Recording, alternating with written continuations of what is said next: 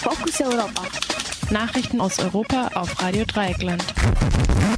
Die Fokus Europa Nachrichten von Freitag, den 14. Dezember. In Ägypten werden Oppositionelle misshandelt. In Ägypten soll offiziell über den islamistischen Verfassungsentwurf des Präsidenten Mursis abgestimmt werden. Tatsächlich aber werden Oppositionelle bedroht, misshandelt und gefoltert. Die Muslimbrüder der Regierung gehen brutal gegen die Gegner der neuen Verfassung vor und auch die Polizei untersteht Mursis Regierung völlig. Offensichtlich misshandelte Menschen wurden verhaftet, darunter auch Kinder, obwohl sich der Staatsanwalt weigerte, überhaupt Anklage gegen die Opfer zu erheben, sprach Mursi noch am selben Tag von Geständnissen der Verhafteten. Syrische Regierung verliert Russlands Zuspruch. Russland hält einen Sieg der Gegner Assads für wahrscheinlich. Somit distanziert sich nun Syriens bislang engster Verbündeter von der Assad-Regierung. Nachdem ein Vertrauter Putins noch im Oktober russische Waffenlieferungen an Damaskus öffentlich verteidigte, wendet sich Russland jetzt vom syrischen Präsidenten ab und glaubt nicht mehr an einen Sieg der alten Regierung.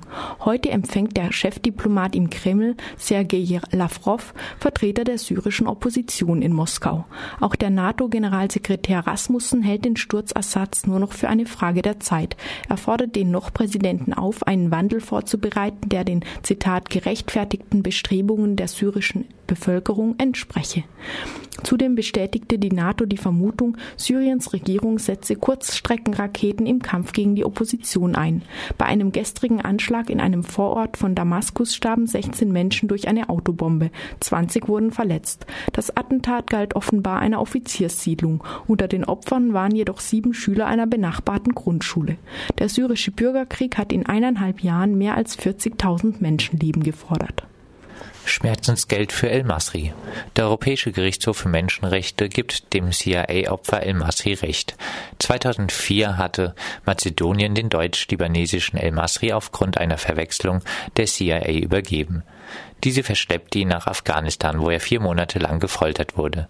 Was El-Masri nach Übergabe an die CIA widerfahren ist, habe Mazedonien im Vorhinein ermessen können, meint der Europäische Gerichtshof für Menschenrechte. Zudem habe der Staat in den vergangenen neun Jahren nicht zur Aufklärung des Falles beigetragen. Die mazedonische Regierung wurde daher gestern wegen erheblichen Grundrechtsverletzungen zu einer Schmerzensgeldzahlung von 60.000 Euro verurteilt.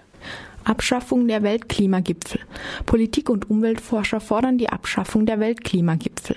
Nach 20 Jahren erfolgloser Konferenzen wird jetzt ein neuer Umgang mit dem Klimawandel verlangt. Anstatt unrealistischen Zielen nachzueifern und den Fokus stets auf die CO2-Reduktion zu legen, solle man sich eher mit der Anpassung an die Erderwärmung auseinandersetzen, meinte der Umwelthistoriker Frank Ükötter. Der Glaube, man könne den Klimawandel noch stoppen, sei angesichts der noch immer steigenden CO2-Emissionen pure Illusion. Sinnvoller sei, die Politik setze sich auf regionaler Ebene mit individuellen Anpassungsmaßnahmen auseinander, wie etwa dem Deichbau oder Hitzeschutz. Schwere Vorwürfe gegen ENBW. Mitarbeiter des Atomkraftwerks Philippsburg werfen den Betreibern ENBW Schludereien bei Sicherheitsmaßnahmen vor. Um Kosten zu sparen, werde die Atomaufsicht in Philippsburg getäuscht und Zwischenfälle verschwiegen. So soll im November eine wichtige Beckenkühlpumpe der hochradioaktiven Brennelemente durch Fehlverhalten kaputt gefahren worden sein. Das Ergebnis sei nie gemeldet worden. Ebenso ein Zwischenfall Anfang September. Damals sei Wasserstoffperoxid bei der Anlieferung ausgetreten. Darüber hinaus seien großflächig defekte Gebäudefugen entdeckt worden, durch die im Brandfall ein Feuer ungehindert in weitere Räume vordringen könne. Auch darauf sei nicht sachgemäß reagiert worden. So stellt der anonyme Brief eines besorgten Mitarbeiters die Situation im Atomkraftwerk Philipsburg dar. Der Konzern ENBW streitet diese Anschuldigung ab, will sich aber in der Öffentlichkeit nicht näher dazu äußern. Das Umweltministerium in Stuttgart nimmt die Vorwürfe ernst, das schon im Februar 2011 ähnliche Klagen an Atomkraftwerk Philipsburg laut wurden. Verbrennungstod Uri Jallos bleibt unaufgeklärt. Acht Jahre nachdem der Asylbewerber Uri Jallo in einer Gefängniszelle verbrannte, wurde der damals zuständige Polizist zu einer Geldstrafe von 10.000 Euro verurteilt. Das Landgericht Magdeburg sprach den Angeklagten der fahrlässigen Tötung schuldig. Dieser war für die ständige Überwachung des Inhaftierten verantwortlich und ignorierte mehrfach den Feuermelder. Trotz Schuldspruch bleibt das Urteil eine Täuschung und scheint in keiner Weise angemessen. Das Komitee für Grundrechte und Demokratie nennt das Ergebnis des Strafprozesses ein Zitat offenkundiges Versagen der gerichtlichen Kontrolle von staatlichem Gewalthandeln.